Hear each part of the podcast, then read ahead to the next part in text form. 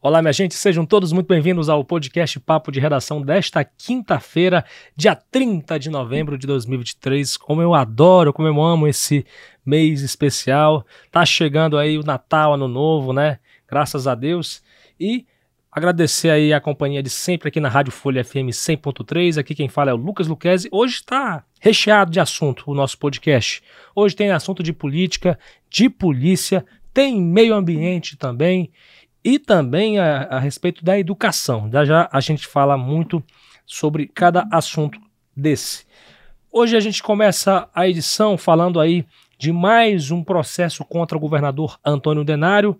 Dessa vez, o Tribunal Regional Eleitoral de Roraima negou por unanimidade o recurso do governador Antônio Denário, do Progressistas, contra a decisão colegiada que o condenou por propaganda eleitoral irregular nas eleições de 2022. O julgamento foi realizado nesta semana pelo plenário virtual.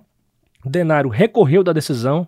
O advogado do governador, Francisco das Chagas Batista, disse para mim que protocolou um embargo de declaração no próprio TRE por avaliar que o acórdão da, co da corte, no caso a decisão colegiada dos juízes, está confuso e, portanto, a petição recursal ela pretende então solicitar um melhor esclarecimento sobre essa decisão dos juízes. A denúncia foi protocolada em agosto de 2022 pela coligação Roraima Muito Melhor, da ex-prefeita Tereza Surita, que foi adversária do governador no pleito passado, e nessa representação, a chapa da Tereza alegou que Denário utilizou o cargo de som com um jingle de sua campanha na parte externa do comitê eleitoral, o que seria ilegal, né? Então, sem que esteja ocorrendo alguma carreata, caminhada, passeata, reunião ou comício. Então, isso infringiria então a, lei eleitoral. Dois dias depois, o juiz eleitoral Bruno Hermes Leal determinou liminarmente a retirada do veículo do local sob pena de multa de 5 mil reais. Em setembro de, de 2022, o magistrado manteve a ordem definitiva e proibiu o governador de, se, de repetir o ato sob pena de multa. Na época, Denário chegou a alegar ao TRE cumprimento da ordem e justificou o fato a mero entusiasmo de simpatizantes de sua campanha. Um outro assunto de política, e aí que envolve meio ambiente, é o Ministério de Minas e Energia concordou em realizar pesquisas para explorar petróleo e licitar dois blocos da bacia sedimentar do rio Tacutu, informou o deputado federal Gabriel Mota, do Republicanos, após se reunir com o diretor de combustíveis derivados do petróleo Renato Dutra. A bacia compreende as cidades de Boa Vista, Bonfim e Normandia. Segundo o parlamentar, para o assunto avançar no governo Lula, resta o consentimento do Ministério do Meio Ambiente e Mudança do Clima, que é liderado por Marina Silva. A Folha então procurou os ministérios envolvidos nessa situação, nessa questão, e a gente ainda aguarda retorno. Até agora as pastas não retornaram o nosso contato. Atualmente, o projeto para explorar a bacia aguarda órgãos responsáveis a emitirem diretrizes ambientais e a manifestação conjunta ministerial de Minas Energia e do Meio Ambiente depois aí vão restar mais seis etapas, no caso, a avaliação geológica e econômica da área, atualização e publicação da minuta digital de licitação, consulta e audiências públicas conduzidas pela Agência Nacional de Petróleo sobre o edital, análise e contribuições para atualizar o edital, análise do TCU, o Tribunal de Contas da União, e publicação do edital do processo licitatório disponível da oferta permanente de concessão OPC. Bem, minha gente, vou chamar aqui a Marília Mesquita para conversar comigo sobre um assunto que ela é especialista, jornalismo policial. E infelizmente, Marília, mais denúncias a respeito de estupro contra envolvendo crianças inclusive, né? Seja bem-vindo ao papo de redação. Qual é a última dessa vez? Oi, Lucas. Oi para você que está acompanhando aqui o nosso papo de redação pelo YouTube, também pela 100.3. Dessa vez, Lucas, foi um estupro de vulnerável que ocorreu lá no interior do estado. Uhum. O agricultor LSP, de 54 anos, ele confessou aos policiais da 4 Companhia Independente de Policiamento de Fronteira ter estuprado uma menina de 6 anos na Vila Taiano, no município de Alto Alegre. Esse caso ele aconteceu nessa terça-feira, dia 28. A mãe da vítima, uma mulher de 27 anos, ela procurou a guarnição informando sobre o crime após a menina ter contado o que tinha acontecido. A criança relatou que a violência sexual ocorreu pelo menos três vezes em dias distintos. Imediatamente, os policiais se deslocaram até a residência do agricultor, que confirmou os fatos e disse não ter passado de uma brincadeira ele ter cometido esse crime. É. Diante dos fatos, esse agricultor ele foi encaminhado à delegacia do município para as providências legais e cabíveis. Ai, gente, pelo amor de Deus, né? Como é que, é, como é que pode ser uma brincadeira brincar com a vida das pessoas, a vida de uma criança, de você, é, você violentar uma infância, né? É inadmissível isso, gente. Que o pessoal possa ter sempre coragem para denunciar casos como esse, que aí chegaram até o nosso conhecimento, inclusive, né, da polícia, e aí a gente poder, pôde é, agora ter a oportunidade de noticiar mais um triste e lamentável. Parece que as pessoas elas não ouvem a gente. Parece que as pessoas elas não, não têm medo de responder é, esses crimes na justiça. Eu não sei o que está acontecendo, gente. O que, que você acha, Marília? Não, não tem medo, porque se tivesse, não faria esse tipo de coisa. Uhum. E a gente, ultimamente, eu tenho escrito muitas matérias de violência sexual, de estupro de vulnerável. Uhum. E amanhã, acessem aí a folhabv.com.br, cedinho, que amanhã a gente vai ter outra denúncia também envolvendo esse tipo de crime. É lamentável, gente. Então, acesse folhabv.com.br. Infelizmente, vai ter mais uma denúncia a respeito disso amanhã. Brigadão, Marília. Você também eu acho que tem. Eu acho que é isso, Marília. Eu que me é confundi aqui. No, dessa vez. Eu que me confundi no roteiro aqui, meio que confuso meu. Acontece, na, acontece. Acontece, acontece. Clima de. Estamos entrando aí no final de semana, feri... final de semana, final de ano, Natal e Ano Novo. Então a gente tá nesse pique aí. Então, para você aí que tá nos acompanhando, continue acessando a folhabv.com.br. Continue também ouvindo aqui o nosso papo de redação e até a próxima. Você vai ficar de férias, né, Marília? Vou entrar de férias, contagem regressiva aí a partir de segunda-feira.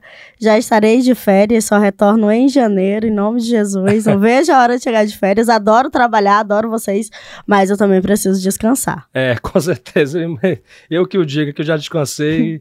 Enfim, obrigadão, Maria. É meu momento Agora de, chegou de essa hora. Descansar, relaxar a mente para voltar 2024 aí com tudo, com a mente relaxada para que os casos de polícia aí chegar a todo vapor. Pois é, tomara que. Eh, o pessoal com certeza vai ter saudade de você, que você é uma pessoa muito simpática, né? Uma voz que eu tenho certeza que o Papo de Redação ele teve a honra de revelar a, a sua voz, que inclusive você tem muita segurança, assim, é, no ar e tal. A gente agradece muito, eu agradeço muito, assim, pela sua participação nessa temporada e e vamos nessa, né? Vamos descansar um pouquinho, né, Maria? Eu que agradeço a oportunidade, é uma honra poder contribuir com o papo de redação, levando sempre informação para a população e também dando voz às pessoas, né, que muitas vezes nos procuram aqui para fazer as suas denúncias e nós estamos aqui para isso, para trabalhar e somar junto. E é isso, até janeiro, beijo. Até a tchau. próxima, Marília, até a próxima, já tchau. Bem, minha gente, vamos falar agora de educação com José Magno, que fazia até porque você não aparecia por aqui podcast, no podcast, José Magno. Seja muito bem-vindo ao nosso papo de redação. Muito obrigado. Eu queria Lucas. saber, primeiramente, de você, é, sobre como é que vai funcionar essa questão da UFRR oferecer 719 vagas para os estudantes que é, vão agora ingressar pelo programa SISU. Exatamente. Então, para ingressar no UFRR tem dois caminhos, né? Tem o do vestibular, que é da própria UFRR, uhum. e tem o SISU, quem faz o Enem tem direito a participar dos programas como o SISU, é, que garante as bolsas em universidades federais, e ProUni. Então, no caso do SISU, a UFRR para o ano que vem vai oferecer nos cursos de graduação 719 vagas. Dessas 719, 218 vagas são para ampla concorrência, ou seja, são aquelas pessoas, aqueles concorrentes que não possuem cota nenhuma, foram de escola particular, e aí o restante são vagas para cota. Uhum. É, a princípio, parece, é, para quem olha assim, num primeiro momento, acredita que são muitas vagas direcionadas para alunos cotistas. Uhum. Mas a gente tem que levar em consideração que os alunos da rede pública de ensino, da rede estadual, eles também entram como cotistas. E, e assim, é, o intuito aqui é garantir que, que esse, esses alunos, esse público, é, tenham acesso às vagas. Sim, sim. As pessoas de baixa renda também entram como cotistas, os alunos indígenas também entram como cotistas.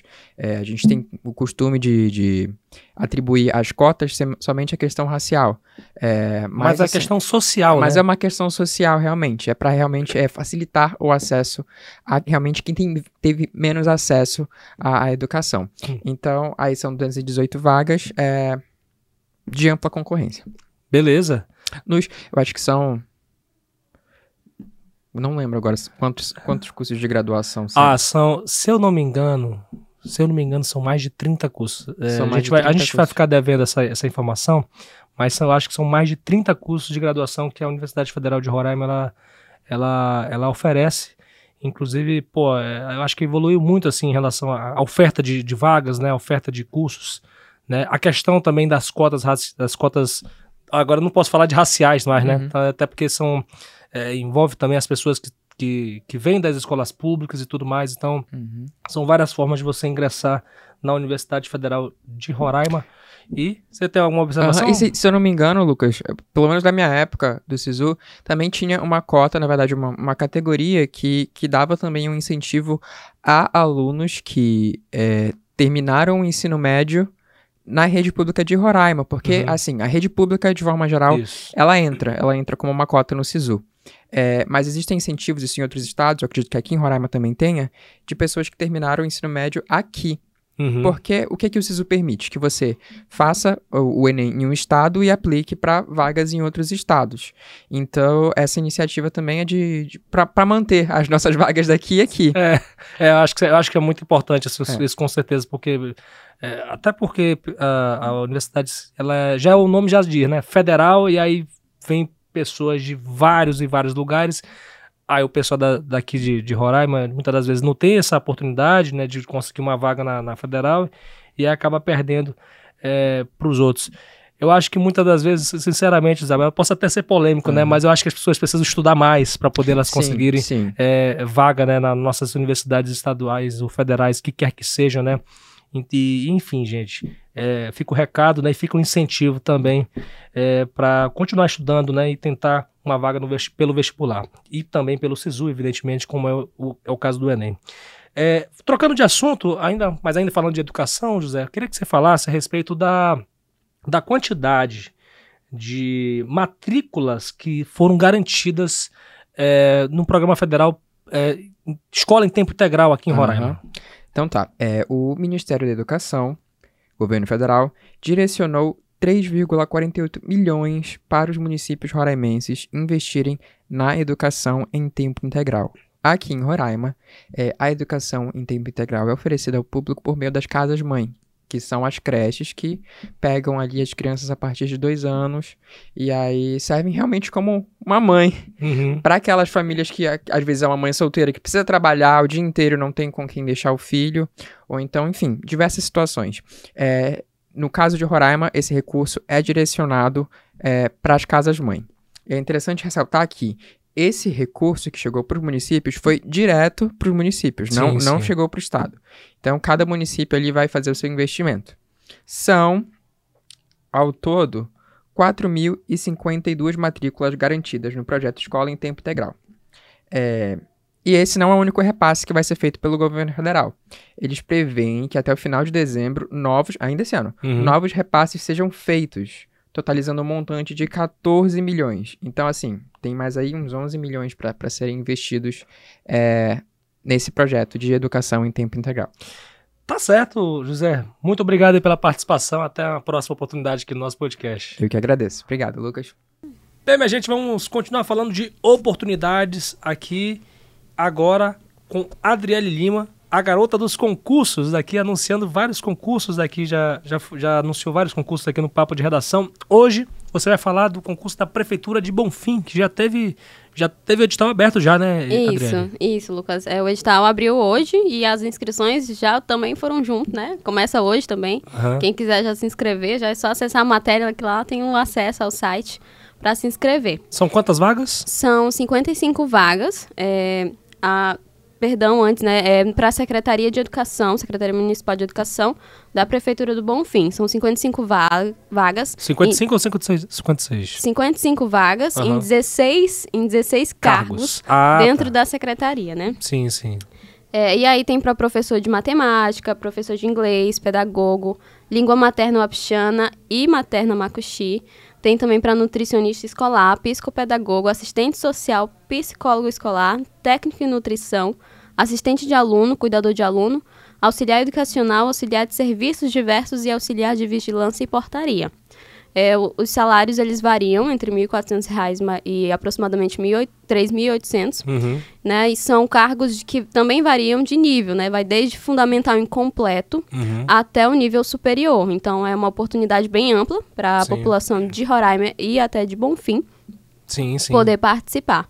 As inscrições elas vão até o dia 10 de janeiro de 2024 e elas devem ser feitas pelo site da banca da, da organizadora que é a. Deixa eu só confirmar aqui.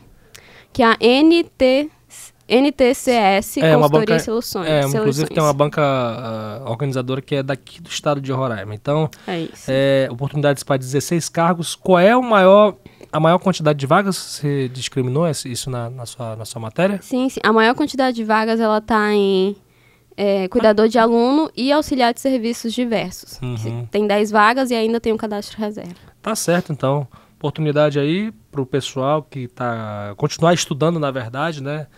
É, não é, é fácil essa vida, né, Madrelli? Não, não pessoa, é não.